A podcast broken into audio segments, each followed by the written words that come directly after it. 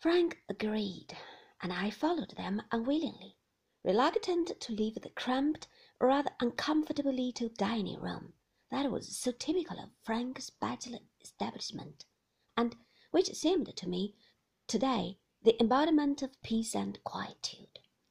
When we came to the house, we found that the band had arrived, and were standing about in the hall rather pink in the face and self-conscious, while Frith more important than ever, offered refreshments. The band were to be our guests for the night, and after we had welcomed them and exchanged a few slightly obvious jokes proper to the occasion, the band were borne off to their quarters, to be followed by a tour of the grounds. The afternoon dragged, like the last hour before a journey, when one is packed up and keyed to departure and I wandered from room to room almost as lost as Jasper, who trailed reproachfully at my heels.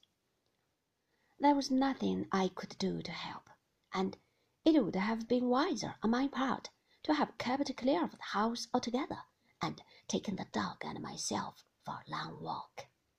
By the time I decided upon this, it was too late. Maxim and Frank were demanding tea, and when tea was over, Beatrice and Giles arrived. The evening had come upon us all too soon.